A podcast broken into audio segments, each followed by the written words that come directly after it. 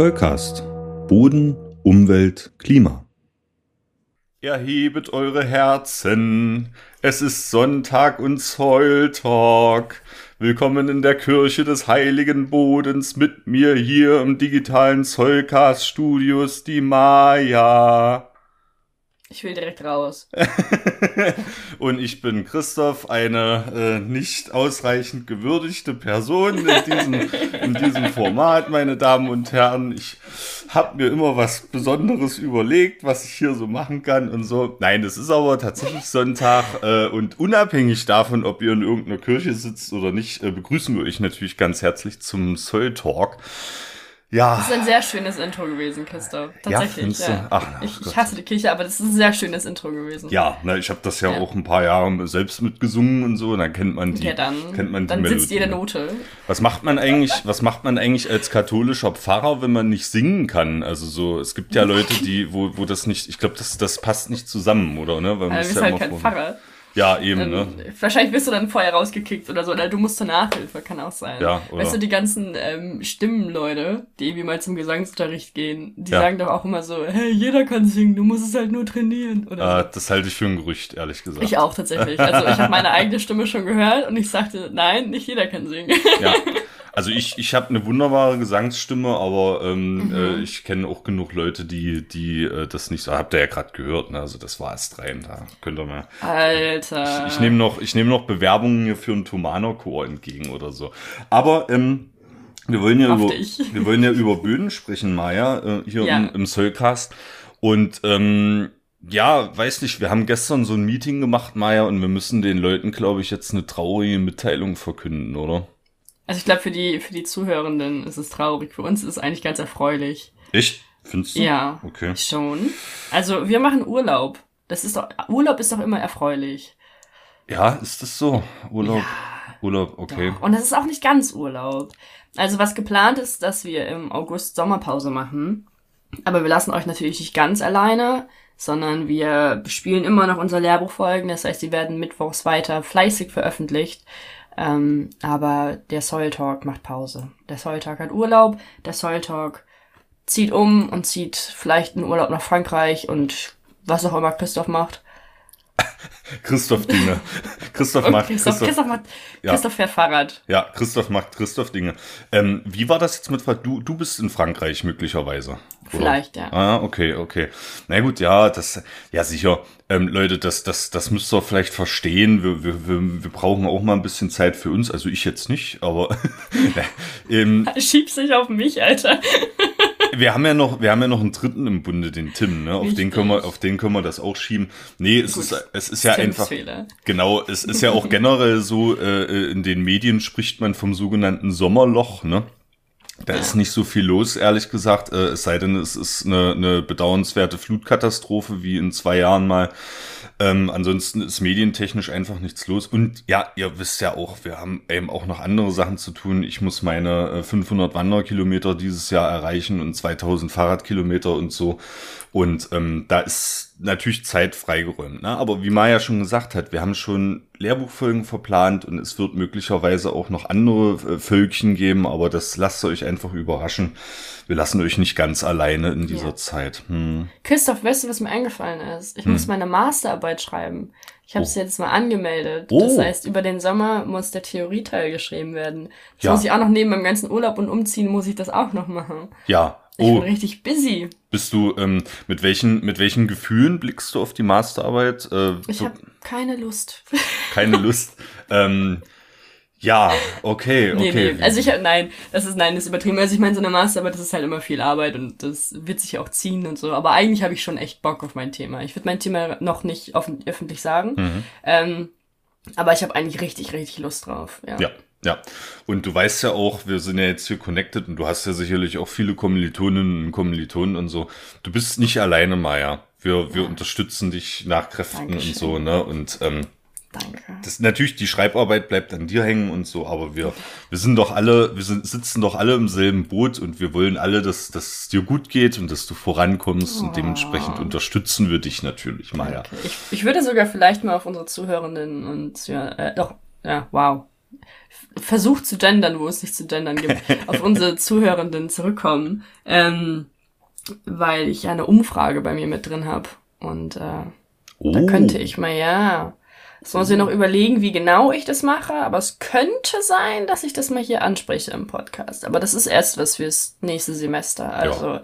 da können die Zuhörenden sich noch schön zurücklehnen und äh, unseren unseren Dialogen fleißig zuhören. Ja, ne, Immer, immer gerne. Ne? Wir haben jetzt schon, komme ich gleich noch zu, wir haben jetzt schon mit Umfragen gestartet. Da ist mhm. auch eine rege Beteiligung. Also der Rücklauf ist großartig.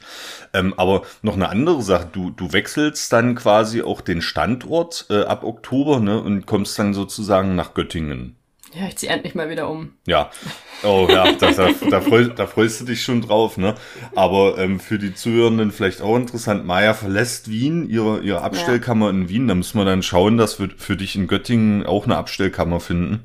Ja. Ähm, sonst ist das nicht mehr stilecht und so. Und du kommst nach Göttingen. Ich persönlich muss sagen, ich sehe das mit einem lachenden und mit einem weinenden Auge. Ne? Ich weiß natürlich, dass du dich gerade sehr wohlfühlst in Wien und dass deine Wohnsituation ja. toll ist und so.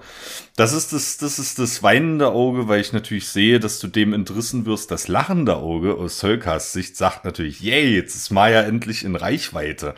Ja, und wir können dann, wir können dann vielleicht mal zusammen losziehen und irgendwas Lustiges machen und ach, das wird toll. Du kannst mir endlich den Osten zeigen. Den, ja, ja, ja, das haben wir ja schon festgestellt. Ne? Ich mhm. kann dir den, den Osten zeigen, die, äh, die Kiefermonokulturen, die Kieferplantagen und äh, äh, die vielen anderen Sachen. Nee, der Osten hat tatsächlich viel zu bieten und da können wir mal ein bisschen rumreisen. Wir haben ja auch schon gesagt, im September die Jahrestag der Deutschen Bodenkundlichen Gesellschaft, wenn alles klappt und so, wäre das zum Beispiel die erste Gelegenheit, aber da schauen wir mal. Ne? Mhm. Genau. Wir hatten jetzt schon äh, das Thema Abstimmung an, angesprochen und das ist ja was, was, wir, was ich jetzt letzte Woche etabliert hatte. Der Rücklauf ist hervorragend, also ähm, ungefähr 10 bis 15 Prozent der Hörenden haben sich an der Umfrage beteiligt. Klingt jetzt erstmal nicht viel, aber ich finde so aus der Erfahrung, wenn man mal andere Podcasts verfolgt und mal hört, wenn die jetzt so Call to Action machen sozusagen, dann ist der Rücklauf genauso groß. Also wir sind im absoluten äh, Durchschnitt, aber es ist eben noch Luft. Ne?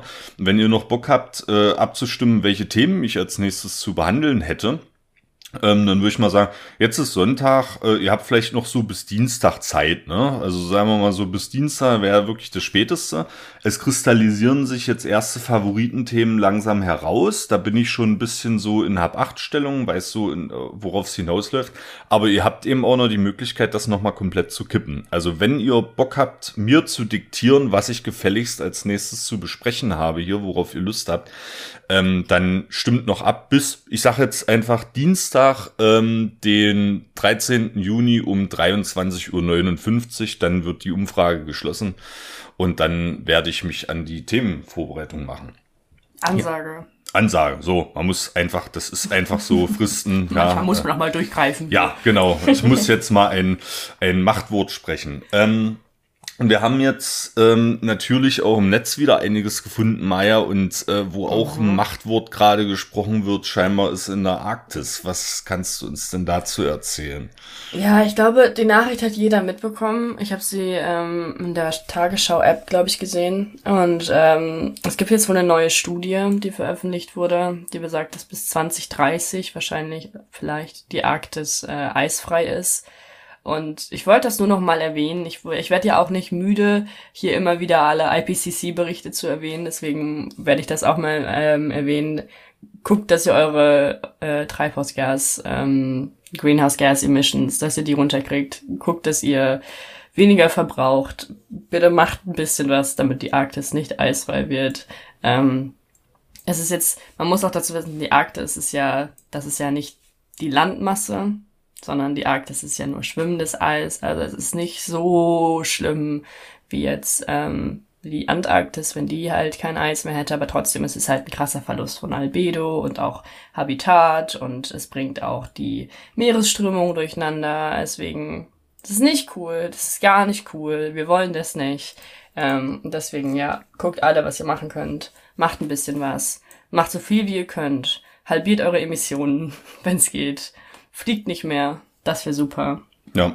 So ist es. Das ist übrigens auch ein, ein Argument von Schwurblern und äh, Wissenschaftsleugnern. Ne? Das äh, haben sich mal hingesetzt und haben im Physikunterricht mal kurz aufgepasst, dass wenn die Arktis abschmilzt, ne, wohlgemerkt die Arktis, dass es an dem Meeresstand äh, rein physikalisch betrachtet nichts ändert. Ne? Und das ist tatsächlich auch so. Also wenn Eis abschmilzt, dann erhöht sich das Wasservolumen nicht. Aber du hast ja gerade gesagt, es gibt eben noch ganz andere Faktoren. Und nebenbei bemerkt, die Antarktis, das ist ja wirklich Eismasse, die auf kontinentaler Landmasse aufliegt. Die schmilzt ja auch ab. Ne? Und das ist, das ist tatsächlich Wasservolumen, was eins zu eins in die Ozeane geht. Ne? Und Gletscher übrigens ja. auch. Ne? So, und das ist aber nur ein Argument. Ne? Und Maya hat ja gerade noch eine ganze Palette äh, genannt von Argumenten, die noch dazukommen, also Albedo, Habitat, ne? Ähm, willst du einfach nicht im Team haben, äh, diese, diese ganzen Effekte, ne? Das ja. ist so, ja. Äh, ähm, ich habe ich es gerade nochmal nachgelesen. Ja. Den Post und hier steht, dass es tatsächlich auch mit sehr geringen CO2-Emissionen schon so sein wird. Hm. Also ähm, es ist eigentlich ja, ist unvermeidbar. Toll, gute Nachrichten. Ja. Maya macht wieder gute Laune. Lass ja, uns das Thema einfach jetzt abschließen. Das ist zum, damit umgehen. Genau, genau. Wir machen jetzt ein bisschen äh, gute Laune zum. Ja, ich habe tatsächlich jetzt ja, äh, also Vorbereitung für die Hörenden und für dich auch. Also jetzt machen wir noch mal kurz gute Laune und dann geht's noch mal bergab und dann fängst du mit deinem Thema an. Also ähm, okay. Wir machen jetzt erstmal noch mal gute Laune. Ähm, ein, einer unserer Hörer, äh, der Klaus, äh, Gruß an Klaus an der Stelle, hat uns äh, viele Links geschickt mit tollen Informationen. Davon baller ich jetzt mal eine Information raus, nämlich das Umweltbundesamt Maya. Das Umweltbundesamt muss man auch wirklich, haben wir glaube ich auch schon mal irgendwas äh, hier besprochen vom Umweltbundesamt, aber das ist wirklich eine Behörde, die haben es einfach drauf, sitzen ja. übrigens äh, in Berlin, aber auch in Dessau im, in der schönen Dübener Heide. Ähm, ist, ein, ist ein großer Standort. Und die haben eine Broschüre rausgegeben, die heißt Bodenschützen leicht gemacht. Und das ist eine Broschüre für Alltagsanwenderinnen und Alltagsanwender. Ne? ist einfach geschrieben und da sind ganz praktische Tipps dabei, wie du und ich, wie wir alle quasi auch im Garten und auch beim Hausbau und so einfach äh, Boden, Böden schützen können. Und ähm, ich mache jetzt einfach mal, ja, äh, hier zum Beispiel gibt's ein, gibt's ein Kapitel, hochwertiger Gartenboden hat Würmer, ist luftig und torffrei. So, und da kann man dann draufgehen und dann hat man verschiedene Infoboxen auf diesem Kapitel und da steht eben drauf, wie man das eben hinkriegt, ne, dass der Boden torffrei, luftig und wurmbeladen ist. Ne? Und das cool. ist einfach mal eine praktische Anleitung und die Arbeiten, die du. Das ist doch was, wo man sagt, so, da zahlt man gerne Steuern für, ne? Das, das machen ja. Leute in ihrer Arbeitszeit dann und erstellen solche Broschüren, die sich Leute dann angucken können und wo sie praktisch lernen können, wie man Böden schützt. Ähm, was will man mehr, ne? Das, das Einzige, also das ist mega cool. Das Einzige ist halt, man weiß sowas nicht, ne? Also ja. wenn es jetzt nicht gerade der Soul Talk erwähnt, dann weiß man nicht, dass es sowas überhaupt gibt. Ja. Ähm, da, ich, vielleicht muss ich mal die, das Umweltbundesamt so eine geile Marketing, ähm, Company ranholen und so richtig die, die guten Sachen rausballern. Ja. Ähm, so. Das ist schade, dass, das, dass man das nicht weiß. Das ist ja eigentlich so was Cooles machen. Ey, Maya, die können sich doch auch uns ranholen, ne? Also hätte ich hey, um, Umwelt, Umweltbundesamt hätte ich tatsächlich keine Probleme ähm, äh, für die was zu machen. Nee, aber, aber Spaß beiseite. Das ist ja auch eine Behörde, die, die tatsächlich äh, immer kritisch die äh, Handlungen zum Beispiel der Bundesregierung kommentiert. Ja. Ne? Also das ja. ist, das ist mega cool. Das ist wie so ein, wie so ein Korrektiv quasi, ne? Was dann auch nochmal mit Zahl, aber mit Zahlen, Daten, Fakten arbeitet. Ne? Also gegen die Argumentation des Umweltbundesamtes kommt dann selbst die, die Umwelt, der Umweltminister nicht so wirklich an. Ne? Ähm, die Umweltministerin ist es ja, Steffi Lemke. Ähm, und das finde ich schon ziemlich cool als Institution.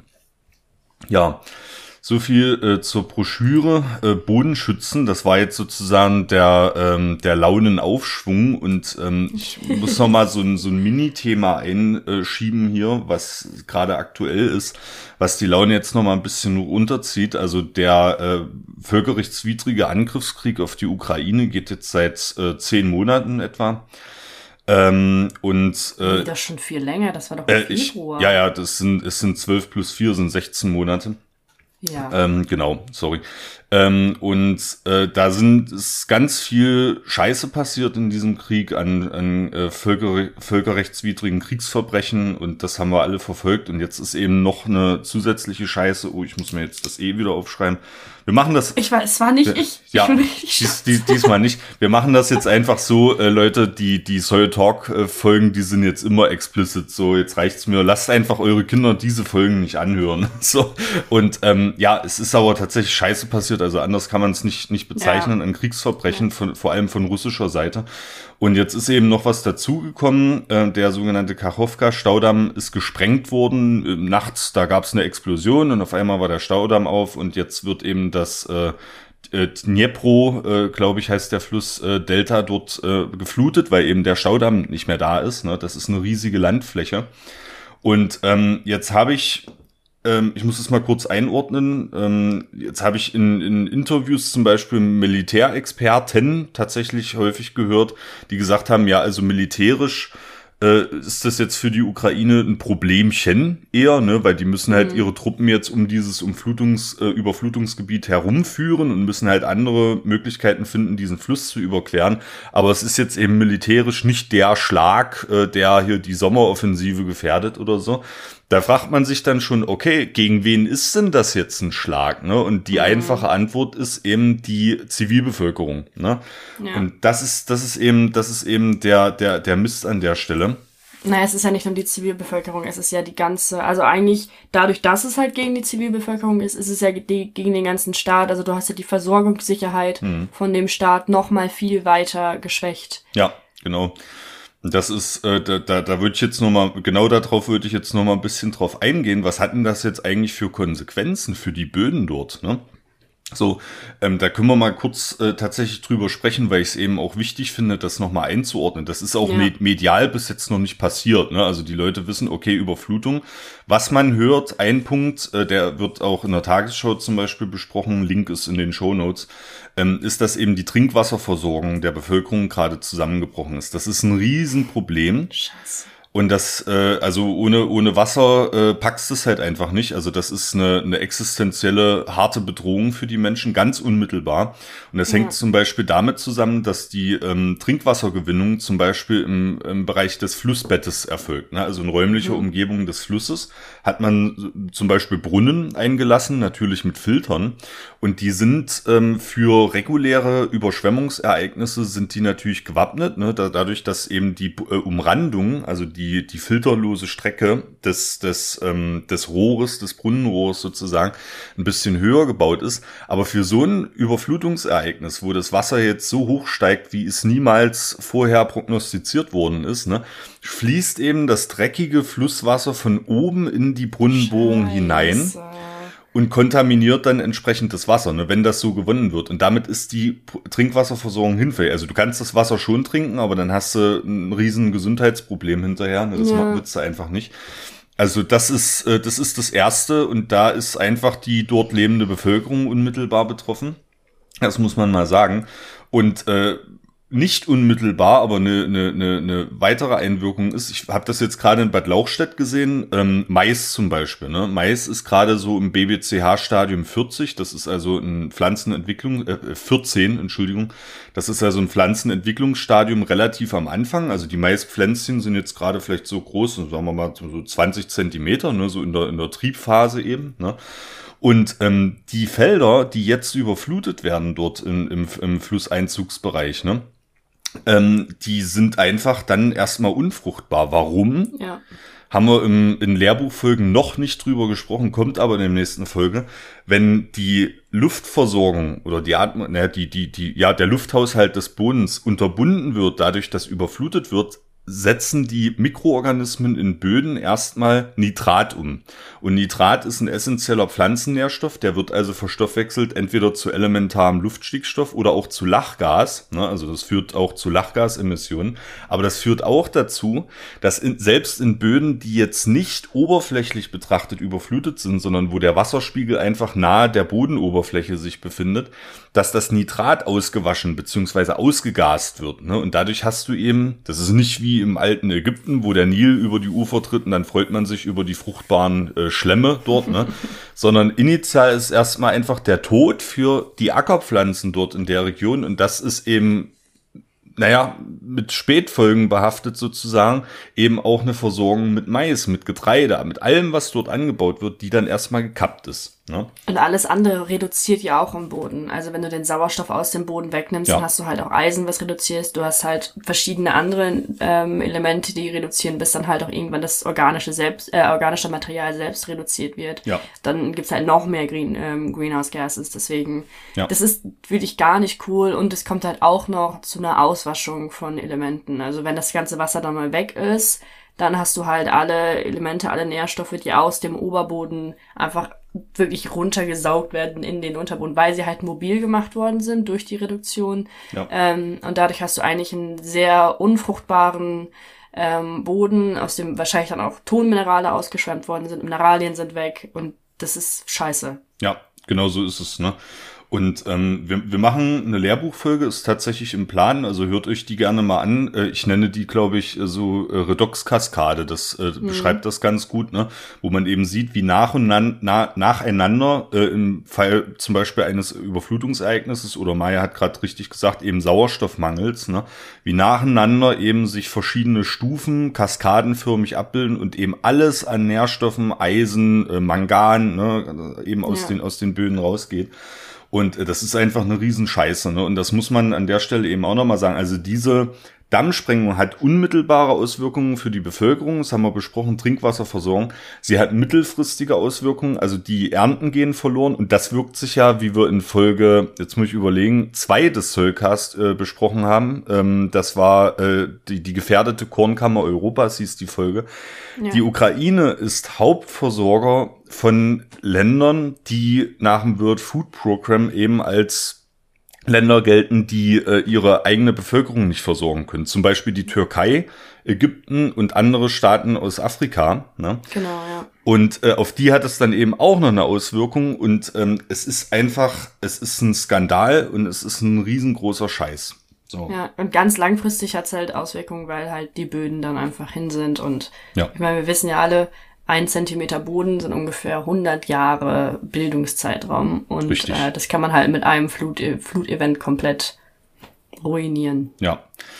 So, jetzt haben wir also auch die so. Perspektive mal aufgemacht, um das, um das mal einzuordnen. Ähm, ist aber wichtig, dass du es erwähnt hast, finde ich ja. gut, Christoph. Ja, ja, Das, das darf man auch nicht so stehen lassen und da nutzen wir auch unsere Reichweite, um darüber aufzuklären. Und das muss, ich, ich hoffe wirklich, dass dieser, dass dieser Krieg zugunsten der Ukraine äh, ausgeht und das so schnell wie möglich. Und sowas muss hinterher besprochen werden, was, was da für Schaden ja. angerichtet wird. Unglaublich. So, jetzt, äh, jetzt setzen wir unsere negativen Emotionen ganz kurz. Äh, ähm, und freuen uns jetzt so gut wie es geht auf dein tolles Thema, Maya.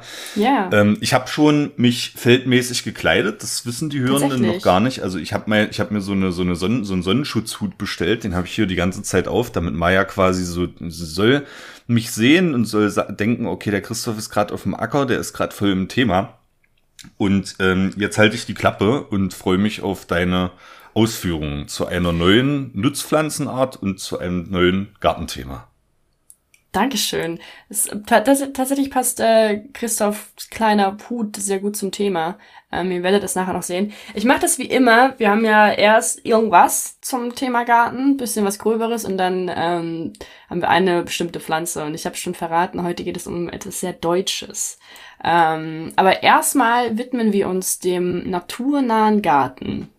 Ah. Christoph, was verstehst du unter einem naturnahen Garten? Hm. Der naturnahe Garten ähm, hat nicht, wie ich das damals praktiziert habe, in meinem Kleingarten rechte Winkel und klar definierte Kanten und äh, mit Spaten abgestochene Beetränder und so, ähm, sondern der ist vielleicht auch mal ein bisschen äh, zufällig angeordnet. Äh, das ist sicherlich auch eine Mixtur aus unterschiedlichen Pflanzensorten, die man vielleicht äh, im, im Kleingartenmilieu als sogenanntes Unkraut verunglimpfen würde. Ne? Ähm, da ist vielleicht, sind auch vielleicht auch Steinelemente drin. Ähm, also es ist einfach ein Habitat für möglichst viele Arten, denke ich mal, mhm. äh, und erfüllt möglichst viele Ökosystemdienstleistungen. Ja, es trifft es eigentlich schon ganz gut. Also der Hauptaspekt ist halt eigentlich, dass die Ökologie im Vorderpunkt steht. Also man möchte, dass man, wie du sagst, also den Artenschutz eigentlich stärken.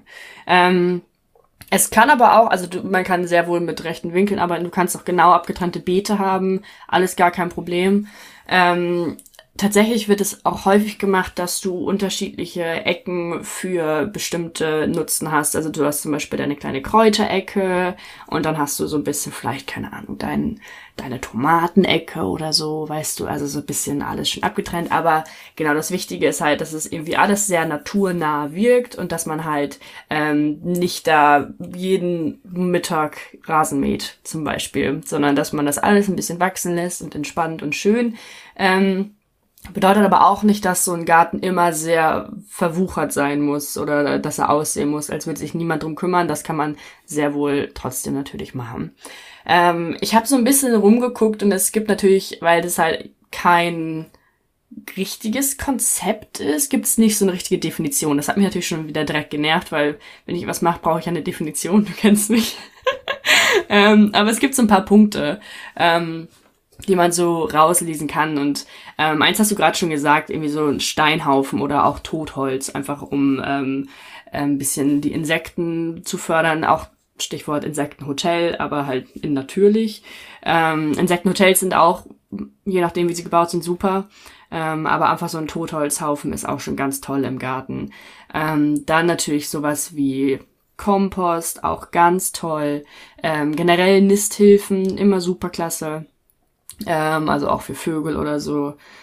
Und dann noch etwas, worüber ich irgendwie gar nicht so richtig nachgedacht habe, aber was ja, was ja eigentlich voll logisch ist, organische Dünger. Also ich habe ein bisschen das Gefühl, man nimmt das Gartenkonzept und paart es mit der ökologischen Landwirtschaft und dann hast du naturnahen Garten. Hm. Also irgendwie ist es eigentlich das. Ähm, das fand ich ganz cool, weil dann kommt halt auch, darüber haben wir auch schon mal geredet, bei den konservierenden Bodenmethoden ähm, immer eine Bodenbedeckung. Also es gibt ja auch im Gartenjargon einfach so Bodendecker, die halt einfach sind halt Pflanzen, die am Boden bleiben und halt die Bodenoberfläche abdecken, sodass es da halt weniger Erosion gibt, weniger Splash Erosion, bla bla bla. Ähm, dann halt auch sowas Nettes wie Blumenwiesen kleinen Schmetterlingsparadiese. Ja. Ah. Es ist, ich werde richtig glücklich, wenn ich über das Thema rede. Es freut mich richtig. Ja, ja das ist echt. Das ist schön. Das ist echt toll. Ähm, und dann auch ein ähm, Punkt, den ich auch sehr spannend fand, die Früchte einfach mal über den Winter hängen lassen. Ja. Nicht immer alles zurückschneiden. Lasst es hängen, lasst den Vögeln was, ist doch ganz nett. Ja, ja. Wenn die dann, wenn die im, im, Spätherbst noch ein bisschen anfangen zu gären, dann können die Vögel noch schön Party machen. Das ist, äh, äh, ja, ja, das, das ist, da wurde ich angezählt, mal, ne? Also ich habe keinen, ah. ich habe keinen naturnahen Garten, aber ich würde sagen, ich habe einen naturnahen Balkon, ne, soweit das mhm. eben möglich ist. Und bei mir hängt zum Beispiel auch so ein Stück Totholz, da habe ich einfach mal ein paar Bohrungen reingemacht in verschiedener Stärke. Und da nisten jetzt so Wildbienen drin, ne? Cool. Also ich habe, äh, ich habe glaube ich zehn Bohrungen und sechs davon sind belegt, also ist eine gute Quote.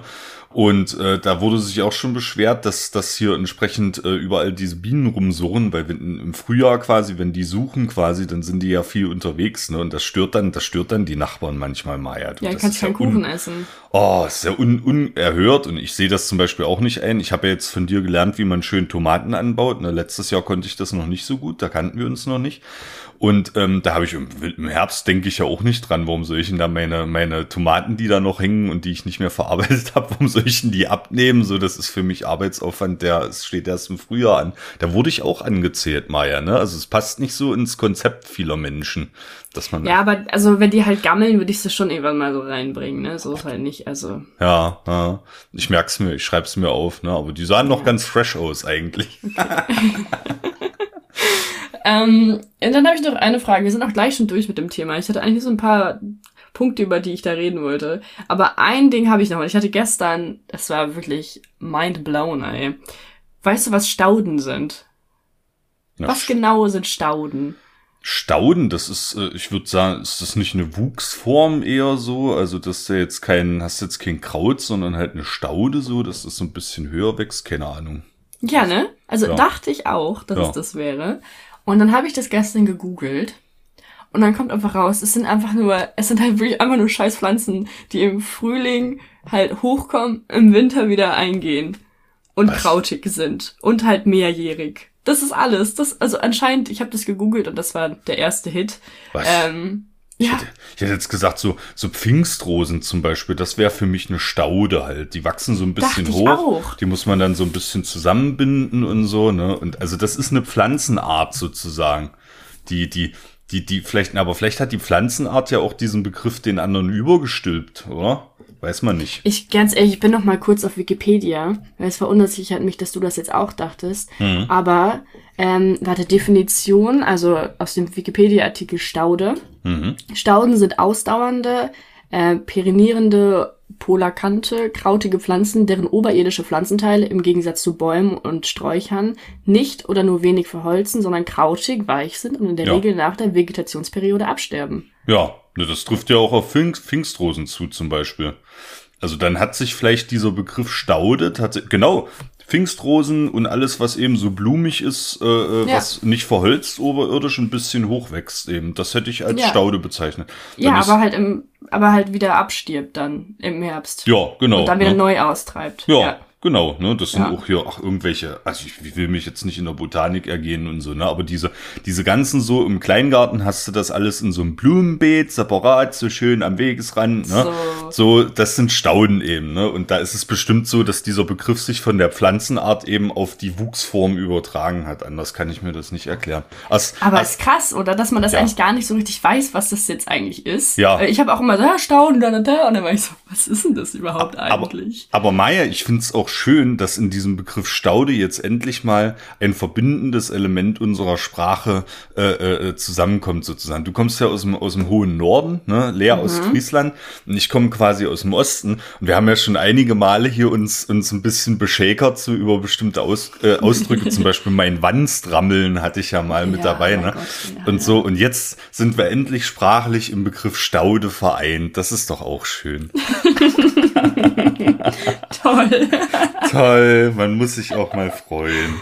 Ja, schön. Worauf ich eigentlich hinaus wollte, ähm, noch ein, ein letzter Punkt zu diesem naturnahen Garten. Ähm, man sollte halt Wildstauden und Wildkräuter pflanzen. Ähm, einfach nur Artenvielfalt, ähm, Biodiversität, bisschen was auch für die, für die heimischen Arten machen, ähm, sowas. Obwohl halt zum Beispiel auch Lavendel halt auch super toll ist, weil der ähm, recht lang blüht und ähm, tatsächlich auch einen hohen äh, ökologischen Wert hat. Also am ökologischen Wert siehst du ja immer, wie viele Arten mit dieser Pflanze halt können oder wie viele da irgendwie in irgendeiner Weise involviert sind. Ähm, und wenn die einen hohen ökologischen Wert haben, dann ist es super. Ähm, niedrigen ökologischen Wert hat zum Beispiel einfach nur Rasen. Also wenn man jetzt einfach Rasen aussieht, dann ist da nichts. Ähm, also ist wirklich sehr, sehr, sehr gering. Wenn man jedoch so ein bisschen so ein Mischding mit noch ein bisschen Klee hat und so, dann ist das natürlich schon viel besser. Ähm, genau. Wiese, ja. ne? Wiese ist besser als Rasen, so. Ja, genau. Ja, aber so eine richtig tolle Wiese. Weißt du, oh, was ich ja immer toll finde, sind so richtig Alpenwiesen. Da geht mm. mir das Herz auf. Mm. Wenn man so guckt, das ist alles, alles wächst da, auch hier in Österreich. Ich finde das so schön. Ja. Das ist wirklich so, das ist wirklich das norddeutsche Kind in mir. Ich kenne halt nur Grünland mit Kühen so, und ein Deich dahinter. Das ist das, was ich kenne. Und wenn ich hier bin, ist ich so, ich gucke den Hang runter und alles blüht, alles ist schön. Da ist noch so ein Apfelbaum daneben und ich denke mir so, ja. Ah, Idylle. Sie, siehst du mal ja noch ein verbindendes Element. So bin ich nämlich zum Wanderer geworden, äh, irgendwann mal in Österreich halt, ne? Da Ach, auf, ja. auf so eine Alm hochgekraxelt und man staunt echt, was man da an, an pflanzlicher Vielfalt entdeckt, wenn man ja. mal so genau hinguckt, ne? Also es ist Wahnsinn. Tatsächlich habe ich da aber auch das Gefühl, dass Österreich das irgendwie so ein bisschen besser hinkriegt als Deutschland, weil in Deutschland ist gefühlt alles intensiviert hm. und in Österreich hast du noch so richtig Flecken, wo du so denkst, mein Gott, ist das schön, so richtig naja, ja. lass uns nicht ins Schwärmen geraten. Wir haben heute ein deutsches Thema. Das deutscheste aller deutschen Thema. Mhm. Ähm, ich möchte dich einmal bitten, in den Ordner zu gehen, den wir haben, und ein Bild zu öffnen und nicht auf den Artnamen zu gucken, sondern nur auf die Wurzel. Nur auf die Wurzel. Okay. Also, ja, ich sehe ich sehe dieses Bild, ich gucke nicht auf den, den Artnamen, der ist ja. da an der Seite. So, also mir fällt, mir fällt erstmal auf, du stehst vor dieser Wurzel. ähm, und Jetzt, äh, mein erster Gedanke ist, also entweder bist du verdammt klein oder die Wurzel ist verdammt groß. Ich denke ja. eher letzteres, wieso, ich glaube, mhm. so klein bist du gar nicht. Also es ist eine, ist eine Riesenwurzel. Also ich würde mal schätzen, so du bist bestimmt 1,65 groß, oder? Nee, ich bin 1,70. 1,70.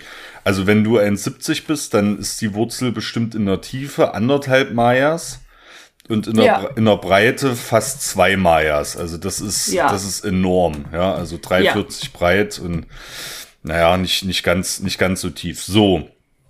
Ähm, das sind äh, eher Hauptwurzeln, also es gibt ja da noch so Feinwurzeln und vor allem Wurzelhaare, die da noch mit dranhängen, die sind hier nicht abgebildet. ist sicherlich auch schwer, die zu konservieren. Aber man kann sich dann vorstellen, dass also, wenn man das noch mit berücksichtigt, dass dieses Wurzelsystem noch äh, äh beeindruckender ist. Und ja, das fällt mir, also es ist ein, ein Bild. Können, wollen, wollen wir das irgendwie mit äh, in, in, in das Thema einfügen als Bild? Ja. Ja. Dann, ja. dann seht ihr das jetzt quasi gerade, wenn ihr die Folge hört und im Podcatcher eurer Wahl äh, schaut, dann könnt ihr jetzt quasi mal kurz aufs Handy gucken, dann habt ihr auch dieses Wurzelbild sehr beeindruckend. Genau. Was, es ist tatsächlich, ja, man hat so, man hat ein paar Knollen oben und dann mhm. geht halt ja, du meinst ja zwei Mayas, gehen an Strängen so zur Seite weg und dann ja. ein so ein Riesending, es sieht auch ein bisschen aus wie eine Perücke, finde ich. Ja. Ähm, geht halt in langen Strängen, also auch lange Stränge, die unverknotet sind. Das sind ja. sehr, wie so Haare, sehr lange Haare gehen so nach unten. Und ja. dann sieht man mich da vorne stehen. ja, das ist sehr ähm, abgefahren. Ja. Weißt du, was es sein könnte? Äh, nee, keine Ahnung. Also ich weiß, das durchschnittliche Getreide, also so Süßgrasarten und so wurzelt so bis ein Meter Tiefe. Das würde ich ausschließen. Das ist hier deutlich ja. tiefer. Nee, kein, keine Ahnung. Soll ich dir verraten? Ja, Oder aber möchtest du noch raten? Naja, du hast ja gesagt Deutsch, ne? Also es, ja. es müsste. Jetzt hatten wir die Kartoffel schon. Ja. Äh, Kohl ist noch sehr deutsch. Ne? Äh, international mhm. waren wir ja mal die Crowds. Das würde ich aber auch ausschließen Stimmt. aus meiner Erfahrung. Ähm, ja, weiß nicht. Ist es Spargel? Ja, es ist Spargel. Spargel. Es ist Spargel, ja. Das, das sind Spargelwurzeln. Das, ja, ja, ja. Ach, ja. Grüne Leute. Ich habe das Bild wurde geschossen ähm, in der Bioforschung ähm, Austria, glaube ich. Lass ich einmal nachgucken, dass ich genau. Ja, Bio, Bioforschung Austria hier im Süden von Wien. Ähm, das ist in dem Besucherzentrum. Und ich war da auf einer Exkursion und äh, eine Freundin von eine Freundin von mir und ich sind da reingegangen und ich dachte mir so, was ist das denn? Ähm, man sieht davor, auch was ich mir gerade angucke auf dem Bild, sind verschiedene Getreidearten. Ja. Ähm, auch sehr, sehr, sehr cool. Sehr cool alles aufgemacht. Ähm, und dann hängt dieser riesen Spargel an der Wand und äh, ich war so geflasht, dass ich mir dachte, das muss ich der Welt zeigen, dass so Spargelwurzeln aussehen, weil ja. man kennt ja einfach immer nur halt die Acker mit den Hügeln und dann sticht man halt da den weißen Spargel raus und das war's, aber das ist halt krass, wie lang diese Wurzeln sind. Ja. Ähm, ich glaube, da steht auch dran, du kannst jetzt auch auf den Artnamen ranzoomen, da steht glaube ich auch dran, dass es in einem Schluffboden war, richtig? Ausgegrabenen Tüffen bei Feldkirchen, Parabraunerde und dann sehe ich es leider nicht mehr, was da...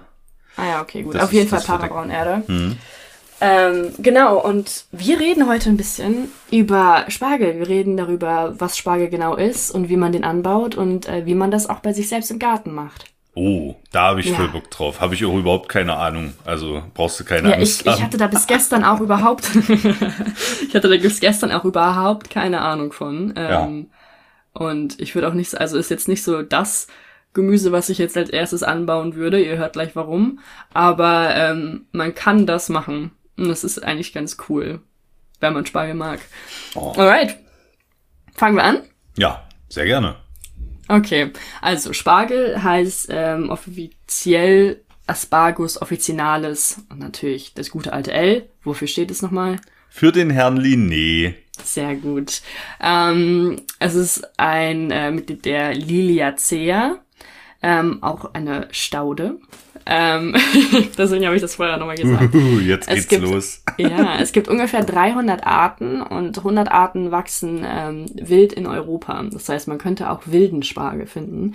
Es hat mir tatsächlich auch ein Kommilitone erzählt, dass es in Kroatien auch ähm, einfach wilden Spargel gibt und dass der auch viel besser schmeckt als der gezüchtete, kultivierte Spargel ähm, nutzen. Es ist, es hat ganz, ganz, ganz viele Gesundheitsvorteile, also auch fürs Herzen, fürs Herz und alles Mögliche. Ähm, wird auch schon sehr lang ähm, als traditionelles Medikament tatsächlich eingesetzt. Tatsächlich schon vor 2000 Jahren ähm, angebaut.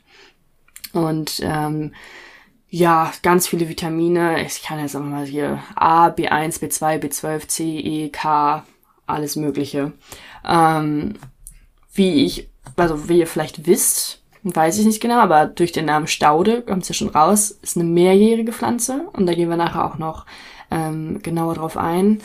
Die meisten Exporte haben mittlerweile Peru und China. Das hat mich sehr überrascht, oh. weil ich Peru nicht mit, ähm, mit Spargel in ja. Verbindung gebracht habe. Ich Spargel wurde halt früher kultiviert, ähm, tatsächlich so ein bisschen unter den Römern ähm, und dann Richtung Türkei.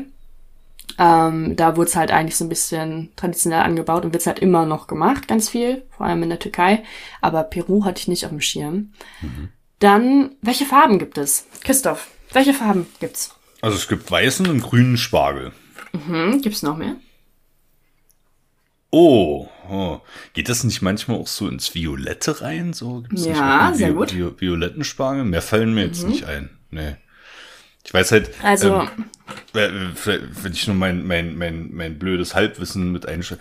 Ich weiß, ich weiß, bei uns im Kleingarten gab es einen Nachbarn, der hat auch Spargel angebaut und wenn der halt, äh, der hat den aber an der Oberfläche angebaut, also nicht diese Hügel, Hügel die man so mhm. sieht und dann wurde der halt grün. Das hat er mir mal erklärt, ja. dass das halt mit der so, naja, Chlorophyll halt, ne? Richtig, der, genau, ja, ja. Und, Hätte ich jetzt ähm, auch als nächstes gesagt, tatsächlich, ja. Ja, und wie, wie kommt denn das Violett zustande und so? Das musst du uns mal erklären. Das weiß ich nicht genau. Ich weiß nur, dass es Arten gibt, die auch violett sind. Ja. Hm. Äh, das könnte ich mir aber mal aufschreiben, dass ich das in der nächsten Folge ähm, mal nachreiche. Ist eine gute mhm. Frage. Ja. Also ich habe als Farben habe ich weißen Spargel gesehen, den wir halt alle kennen. Der wird auch Bleichspargel genannt. Dann natürlich den grünen. Dann gibt's lila-grün, lila-blau und pink. Ah, pink? Ja. Sehr ja. lustig. also wahrscheinlich werden die Arten nicht kultiviert, aber die gibt es wahrscheinlich irgendwo in irgendeiner Form gibt es ja. die. Hm. Ähm, ja, aber ist jetzt wahrscheinlich nicht so kaufbar. Aber ich glaube, lila Spargel hat man schon mal gesehen, so ein bisschen, so lila-grün. Hm, kann sein, ja, ja, dass das so mit, mit dem Grün zusammen, äh, ja. was jetzt lila und violett ist, das, äh, da bin ich nicht so. ich dachte, ich hatte, ich habe das jetzt als als Synonym genommen. Ja, also, ja, okay. Ja, ähm, ja, das, das, das kennt man manchmal so ein bisschen, dass der grüne Spargel zwar als grüner Spargel verkauft wird, aber dass da halt so ein bisschen violett mit drin ist. Ne? Genau. Ne? Das kennt man ja. so mhm. ähm, was ich auch gesehen habe, grün und weißer Spargel, das sind andere Sorten. Ähm, trotzdem kann aber der Spargel grün werden, wenn der halt ans Licht kommt. Mhm. Deswegen wird weißer Spargel ja immer in diesem Hügel angebaut. Ja. Und grüner Spargel nicht. Genau, ja. Ja, aber da habe ich tatsächlich auch unterschiedliches gelesen. Also ich habe manchmal gelesen, dass es unterschiedliche Sorten sind und manchmal habe ich gelesen, dass es trotzdem, dass es die so gleiche Sorte ist, aber halt anders angebaut wird. Aber ich glaube, ich vertraue dem eher, dass es unterschiedliche Sorten sind. Hm, das kann, das kann auch sein. Ja, ja der, der Frank, mein Gartennachbar, Gruß an Frank, falls der das hört hier, mein ehemaliger Gartennachbar, der hat halt das vorrangig damit begründet, dass er keinen Bock hatte, diese Hügel auf und dann muss das ja mit foliert und so und beheizt. Ja. Und, ne, und da hat er keine Lust drauf gehabt und der hatte den halt oberirdisch und hat gesagt, schmeckt genauso zu Kartoffeln und Soße Hollandaise. So. Das war sein, seine pragmatische Ausrede. Sehr gut. Ja, Anbau, kommen wir gleich noch drauf. Ähm, was hatte ich hier ganz noch stehen in meiner kleinen ähm, Einführung? Ja, wie du gerade schon gesagt hast, der, der Spargel wird, wird grün. Ähm, dann gibt es auch männliche und weibliche Spargel. Mhm. Wusste ich auch nicht. Ja. Ähm, was meinst du, was wird kultiviert? Hm. Also der männliche Spargel wäre ja dann eher der, der sozusagen Samen produziert, Pollen, whatever, ne?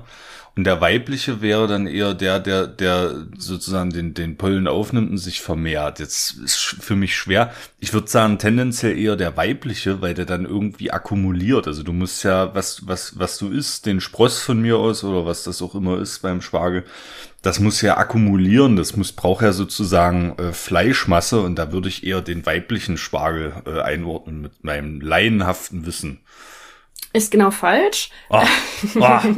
ähm, aber die Richtung stimmte. Also der männliche Spargel hat halt mehr Yield, sagt man ja im Englischen, also mhm. ähm, mehr, Ertrag. mehr Ernte, mehr Ertrag. Mhm. Ähm, und zwar, wie du gerade schon meintest, die Frucht ist eine Sprosse. Das sind eigentlich so vereinte Rhizome. Mhm. Ähm, und es ist so, dass ähm, die Spargelpflanze, also das Oberirdische, bildet halt auch Beeren aus. Diese Beeren können auch leicht giftig sein, je nach mhm. Art.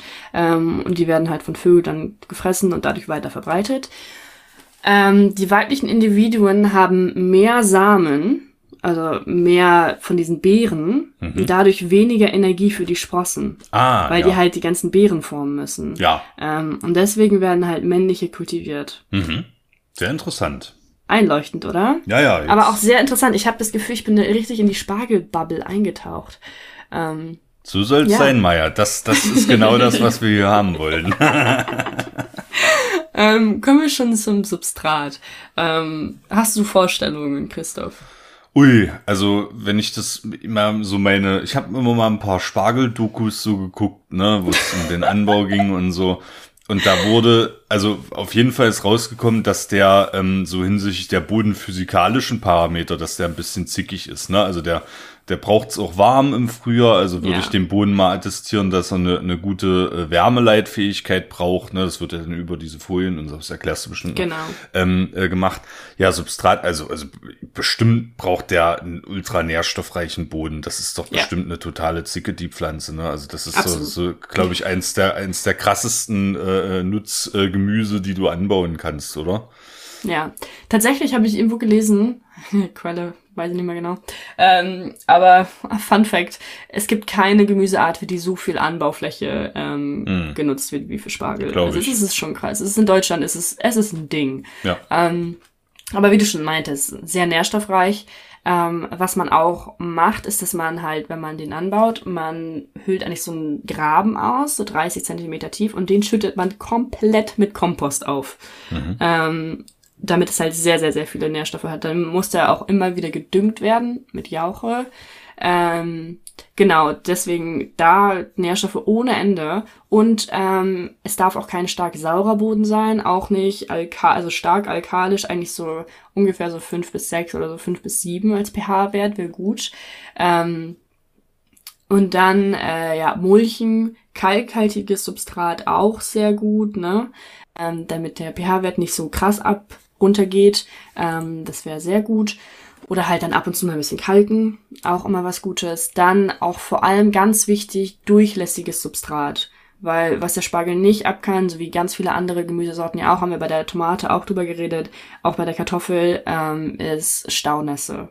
Also da aufpassen, deswegen ist zum Beispiel Schluff da echt super ähm, weil das halt genau eigentlich so die richtige ähm, Wasserdurchlässungsfähigkeit dort hat und auch ähm, Wasserhaltekapazität auch sehr gut ist in dem Schluff. Mhm. Ähm, dann hast du gerade schon erwähnt, diese Reihen. Die sieht man bei weißem Spargel immer.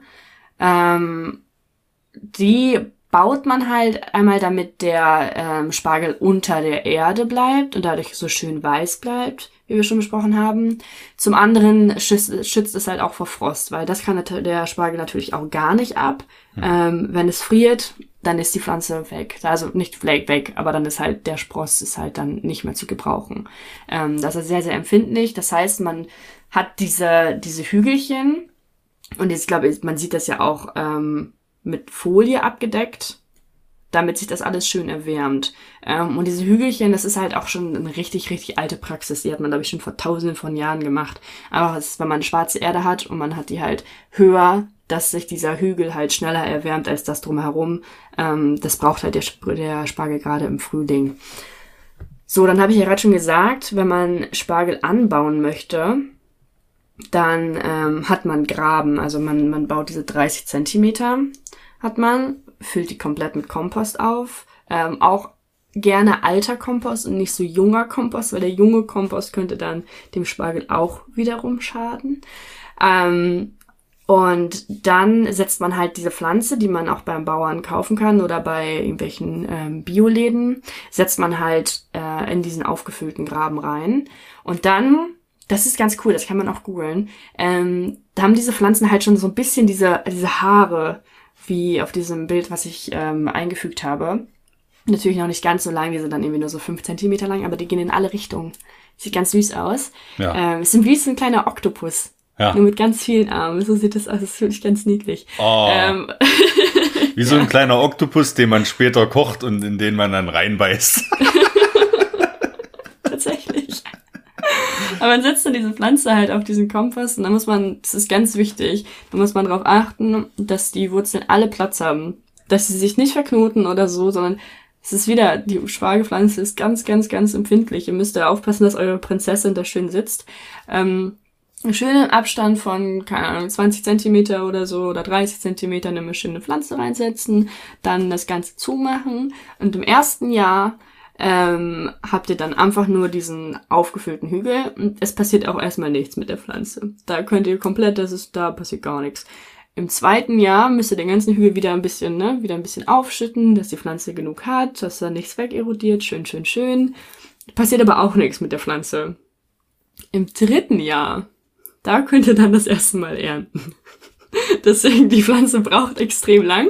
Sie ist eine Zicke und äh, auch echt, also sehr, sehr, sehr, sehr, sehr viel Aufmerksamkeit ähm, benötigt. Also Vorsicht, Leute, wenn ist nix hier mit. Ich habe jetzt im Frühjahr mal schnell Bock auf Spargel und fange jetzt nee, mal nee. den anzubauen. Drei Jahre, drei Jahre. Gar nicht. Ja, ja, richtig. Es ist wirklich, ja. Ähm, Im dritten Jahr macht man dann halt auch diesen, diesen Hügel, den wir alle kennen. Das passiert halt erst im dritten Jahr. Und da trägt dann auch die Pflanze. Das Gute ist, ähm, sie trägt anscheinend zehn Jahre lang.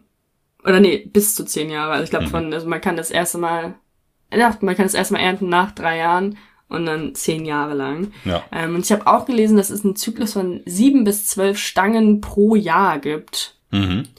Ähm, wahrscheinlich unter den richtigen ähm, Konditionen und so. Also man könnte da schon ordentlich was rausholen. Ähm, aber ja, ist halt viel Arbeit, ne? ja, ja. Ja, du, vor allem äh, Spargel wird ja in, in Ostdeutschland viel angebaut, ne? Und das ist dann vor allem Arbeit für äh, Arbeitskräfte aus Polen zum Beispiel. Das ist ja hier so ein Riesending, ne? Richtig, das war ja auch während der Corona-Krise nochmal ja. ein großes Problem, ja. einfach weil die unter den widrigsten Bedingungen leben müssen, nur weil wir keine Lust haben auf die Arbeit. Ja, das ist echt ein Ding. Mhm. Ja, naja, auf jeden Fall ähm, kommen wir zum Spargelstechen eigentlich schon. Man sticht also den, den weißen Spargel unter der Oberfläche.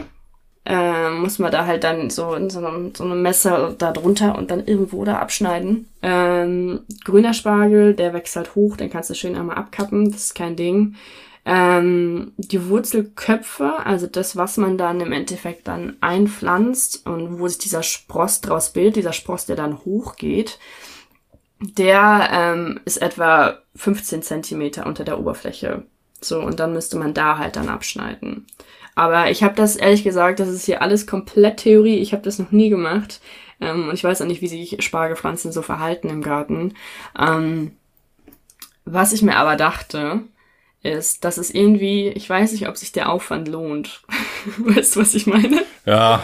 also ich habe das alles so gelesen und ich dachte mir so, irgendwie, weiß ich nicht, weil du musst ja auch extrem viele, wenn du jetzt, keine Ahnung, vier, fünfköpfige Familie hast, du musst ja extrem viele Pflanzen haben, die du dann drei Jahre auch erstmal nicht beachtet oder viel beachtet, wo du keinen Ertrag draus kriegst und dann hast du so, so ein paar Spargel. Weißt ja, der, der Frank aus dem Garten wirkte auch nicht sehr glücklich, muss ich dir sagen, mit seinem, also er, er konnte das, ne, aber es war ja. halt viel, viel Arbeit, weil, wie du sagst, ne, nährstoffreiches Substrat, da hat er also jedes Jahr im Frühjahr irgendwie zwischen den bestehenden Spargelpflanzen dort äh, neuen Kompost ausgebracht. Musst du genau. mal gucken, dass du genug Kompost hast und so. Also der ja. war schon immer sehr beschäftigt damit, ja. Wie lange hatte der die Pflanzen? Äh, ich habe ich hab fünf Jahre in diesem Garten, glaube ich, äh, gewirtschaftet neben ihm und in der Zeit hatte der die auch, ja. Okay, okay. Ja. Ja, gut. Ja, also ich glaube, es ist irgendwie ganz nett, aber ähm, weiß ich nicht, ob ich das jetzt anbauen würde. Ich dachte mir so, ist irgendwie ganz cool, weil es gerade in die Spargelzeit passt, äh, deswegen mache ich das Thema. Aber Alter. Ja, das ist, ja. ist nicht, nicht das Einfachste. Ähm, nee. Ich habe ich hab nebenbei, ich hatte jetzt die ganze Zeit im Hinterkopf, ähm, es gibt so ein paar Leute, die mich beeindrucken. Einer davon ist Peter Lustig, ne? Der yeah. ist ja leider auch schon tot. Und ein anderer ist aber Armin Maywald von, von der yeah. Sendung mit der Maus, weil der auch immer so schön spricht und sagt so, na, was ist denn das jetzt hier? Das gucken wir uns mal an und so. Da hatte ich jetzt die ganze Zeit im Hinterkopf, ich habe von der Sendung von der Maus mal eine Folge gesehen zum Thema Spargel. Und ja. die habe ich jetzt mal kurz gesucht nebenbei. Die Ach, ist bei schön. YouTube in der Bibliothek der Sachgeschichten. Die, die steuere ich mal zu den Shownotes bei. Da kann man also diesen diesen Anbauprozess über mehrere Jahre auch sehen. Da sagt er eben auch, jetzt haben die hier Pflanzen ausgebracht. Und was ist denn das? Jetzt lassen die die braun werden. Also im ersten Jahr dann, ne, quasi mhm. erstmal braun werden, dann kommen irgendwann die Hügel und so. Es ist einfach lustig. Da könnt ihr das vielleicht nochmal nachvollziehen, äh, Ach, wie schön. das funktioniert. Ja. Ja. Ach, wirklich, schön. Ja. Ich habe auch noch einen Fun Fact gelesen und das ist tatsächlich auch was, was ich damals bei der Kartoffel auch erwähnen wollte. Ähm, und zwar wird halt sehr viel NPK-Dünger ähm, aufgetragen. Mhm. NPK-Dünger ist ähm, Stickstoff, Phosphat, Kalium, also N für Nitrate im Englischen. Ähm, und der ist halt industriell hergestellt und der wird halt eigentlich also sehr, sehr, sehr viel verwendet in der ähm, Landwirtschaft. Und wenn du halt davon zu viel draufkippst, dann hast du halt irgendwann nicht mehr Stickstoff als minimierenden Faktor. Weil wir kennen das Liebig'sche Minimumgesetz. Es gibt immer, also der Minimumfaktor ähm, äh, zieht eigentlich das Wachstum halt runter. Also beeinflusst das Wachstum negativ und den musst du dann halt anheben und dann wächst die Pflanze wieder ganz normal weiter. So, das heißt aber, wenn du halt ultra viel von diesem NPK-Dünger drauf ballerst, dann ist irgendwann ein anderes Element im, in dem Minimumbereich oder mhm. verglichen im Minimumbereich. Ähm, und das ist bei, es ist was, was bei, ähm, bei Kartoffeln auch passiert. Ich mache erstmal das Baguette mit den Kartoffeln. Ich habe nämlich mit einer Person aus meinem ähm, Verwandtenkreis geredet, die da auch so ein bisschen drin ist, nicht mein Papa. Und ähm, die meinte, ja, wir können halt nicht so viel Jauche auftragen, weil dann haben wir halt irgendwie Probleme mit, ich glaube, es war Kalium oder so. Mhm. Ähm, oder Kalk, ich weiß es nicht mehr genau. Aber irgendein anderes Element ist dann halt zu wenig da, so dass man das dann auch wieder nachkaufen müsste, mhm. ähm, damit der Ertrag wieder gesteigert wird. Und das dachte ich so krass, da hat man, also da, als Theoretiker denkt man da irgendwie gefühlt nicht so richtig drüber nach, aber es ergibt halt voll Sinn. Mhm. Ähm, du kannst halt nicht zu viel Dünger draufhauen, weil dann hast du halt ein anderes Element, was beeinflusst. Ja, ja. Ähm, ich, ich glaube, äh, die, die, die Wechselwirkung Calcium-Phosphor zum Beispiel, das ist auch so ein, so ein, so ein Ding. Ne? Das muss man eben immer berücksichtigen. Deswegen ja. Theorie, Praxis. Äh, ich habe aber neulich einen, einen, Vortrag gehört, der sich genau mit sowas beschäftigt hat, ne? was eben drum ging. Ähm, Phosphor und, und, und Calcium zum Beispiel, also Calciumphosphat in dem Fall, ne? Ja. bildet halt vorwiegend eine, eine schwerlösliche Verbindung. Das heißt, wenn die nebeneinander in Böden vorliegen, in der Bodenlösung, dann snacken die aneinander und machen halt schwerlösliches eine schwerlösliche Verbindung und dann sind die nicht mehr pflanzenverfügbar. Ne? Richtig, das, das eben, passiert auch bei einem zu hohen pH-Wert im Boden auch. Ja, genau. Ne? genau. Und da, das ist immer äh, so, so ein Ding. Ne? Das heißt, äh, immer draufknallen ist dann auch nicht die Lösung. Ne? Das ist nicht, nicht, und schon gar nicht in Bezug auf Nitratauswaschung, ne? Nitrat im Grundwasser und so. Ne? Genau, ja, das ist nochmal, ja, das ist nochmal ein ganz anderes, tatsächlich auch, vor allem in meiner Region auch ein widerliches Thema. Also, ja.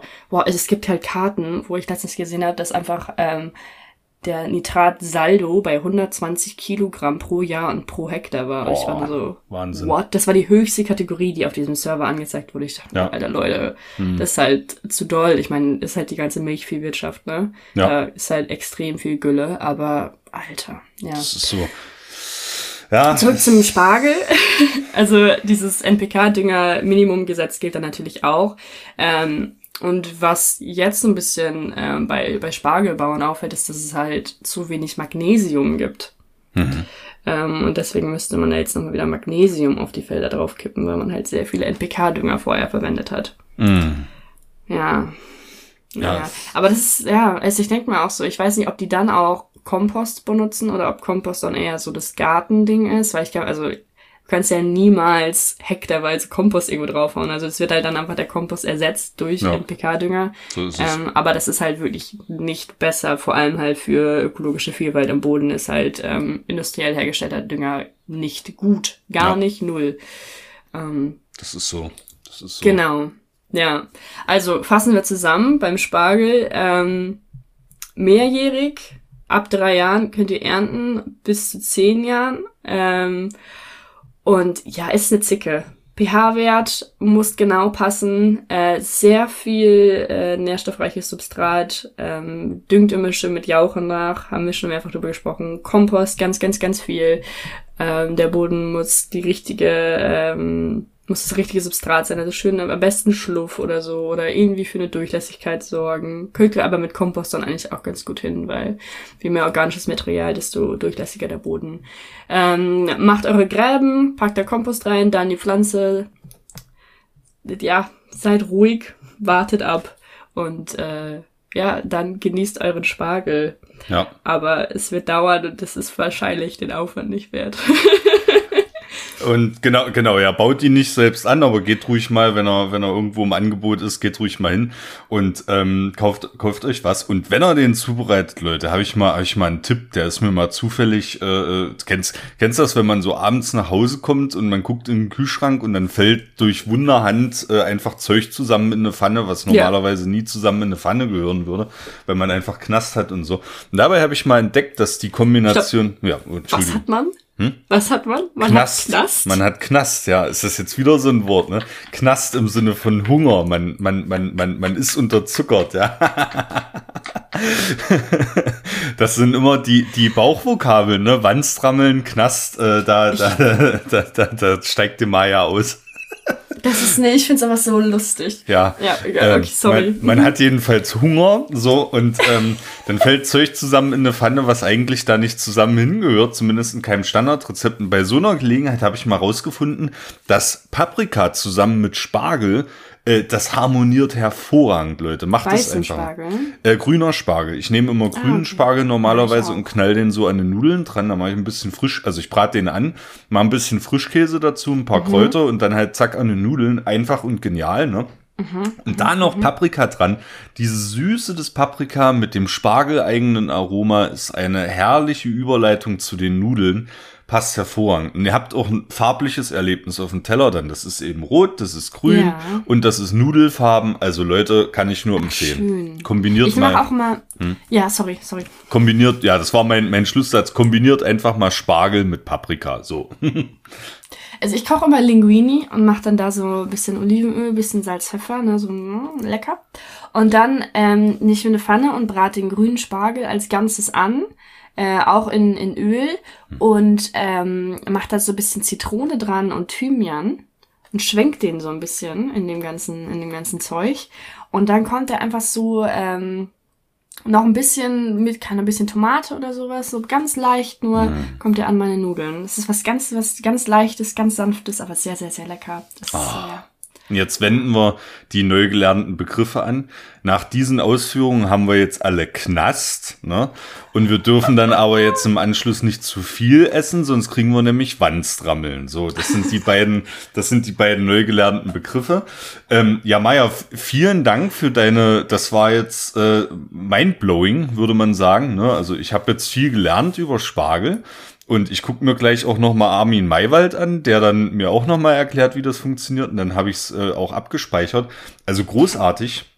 Es ist auch eine kürzere Folge, aber dafür haben wir noch ein Video verlinkt. Das ist doch auch was. Ja, genau. Guck dich jetzt mal noch Armin May, also Armin Maywald, der kriegt, da bin ich auch mal, ich war schon richtig traurig, als Peter Lustig gestorben ist. Ja, ähm, ich auch. Der hat das Bundesverdienstkreuz noch empfangen mit seiner, mit seiner Frack, der hatte eine Frack, Fracklatzhose dann an, ne? Also der hatte ein weißes Hemd und ein Sakko und hatte dann sich eine, eine Latzhose schneidern lassen, eben aus Anzugstoff, Top. ne? Und äh, so ein Original war ich sehr traurig, als er gestorben ist. Mhm. Und Armin Maywald ist leider auch schon sehr alt. Wir hoffen, dass er noch viele, viele Jahre hat und so, aber der muss auch irgendwann mal gehen. Leider bin werde ich auch sehr traurig sein, aber wir hören uns ihn noch mal an. Das sind richtig Kindheitshelden für uns, oder? Ja. Also für mich, es war so richtig Kindheit. Ja, ja. das ist, und der, der, sein, sein Kompagnon heißt ja auch Christoph. Da war ich früher immer ganz stolz, dass es noch einen anderen oh. Christoph gibt. Ich kannte keinen anderen Christoph. Das war irgendwie ein exotischer What? Name bei uns, ja. Bei uns Krass. gab's, bei uns gab's, gab's keine anderen Christoffeln. Das war äh, nur ich tatsächlich so ein bisschen komisch, ja. Ich kannte Aber. auch immer nur mich, also Maya. Es ja. gab niemand anderen in meinem Alter, der Maya ist. Jetzt heißen die ganzen Kiddos wieder Maya. Ja, ja aber, ist komisch. Ähm, Eigenartig. Ja, ja aber es ist haben wir wieder ein verbindendes Element. Ähm, wa was ich auch mit, mit, mit Freude, äh, worauf ich mit Freude blicke, ist, dass ich vermutlich in der Sommerpause endlich mal dazu komme, unser Outro zu gestalten. Ähm, bis das soweit ist, muss ich jetzt alles nochmal äh, analog sagen sozusagen. Also äh, wenn ihr Kritik oder Fragen habt oder so, dann schreibt uns gerne an info.zollcast.de, das ist unsere E-Mail-Adresse. Äh, die lese vorrangig nur ich, aber ich leite auch alles an die anderen beiden weiter, die können das dann auch immer lesen. Ähm, ja, wir sind ansonsten auf Instagram, das macht Maya ganz viel. Wir sind auf Twitter, das machen Tim und ich ganz viel. Wir haben auch eine Website www.zollcast.de. Äh, das sind so die üblichen Kontaktmöglichkeiten. Immer Fragen, Kritik, Lob, Anmerkungen äh, daran schicken. Ähm, und ähm, wir haben auch die Möglichkeit, wenn ihr dieses Projekt finanziell unterstützen wollt, könnt ihr das auch tun. Davon schaffen wir neue technische Infrastruktur an und erhalten unsere digitale Infrastruktur aufrecht. Das kostet alles Geld. Also auch da sind wir euch sehr verbunden. Jetzt habe ich, glaube ich, die, den Inhalt eines Outros gut wiedergegeben, oder Maya? Ja, ja, ich bin zufrieden. Und wie immer überlasse ich dir die Schlussworte dieser, dieser Folge. Ah ja. Ich hoffe, ihr könnt euren Spargel jetzt schön genießen, euren Sonntagsspargel. Ich hoffe, ihr habt eine gute Portion Hollandaise dabei. Mehr Hollandaise als Spargel, so gehört sich das. Ähm, wertschätzt das Gemüse. Es ist viel Arbeit, es anzubauen. Es ist noch viel mehr Arbeit, es zu stechen. Ähm, wertschätzt, was ihr auf dem Teller habt und guten Appetit. Habt einen schönen Sonntag. Hoffentlich habt ihr Sonne. Macht was Schönes. Und kein Wandstrammeln. Tschüss. ciao, ciao. Der Sollcast ist für euch kostenlos und das soll auch so bleiben. Ihr könnt uns dabei helfen. Zum Beispiel durch eine kleine Überweisung auf das Geschäftskonto oder via PayPal. Wie das genau funktioniert, seht ihr auf soulcast.de unter dem Punkt Unterstützen. Das Geld wird für die digitale Infrastruktur verwendet und darüber hinaus in Technik investiert. Vielen Dank für eure Unterstützung.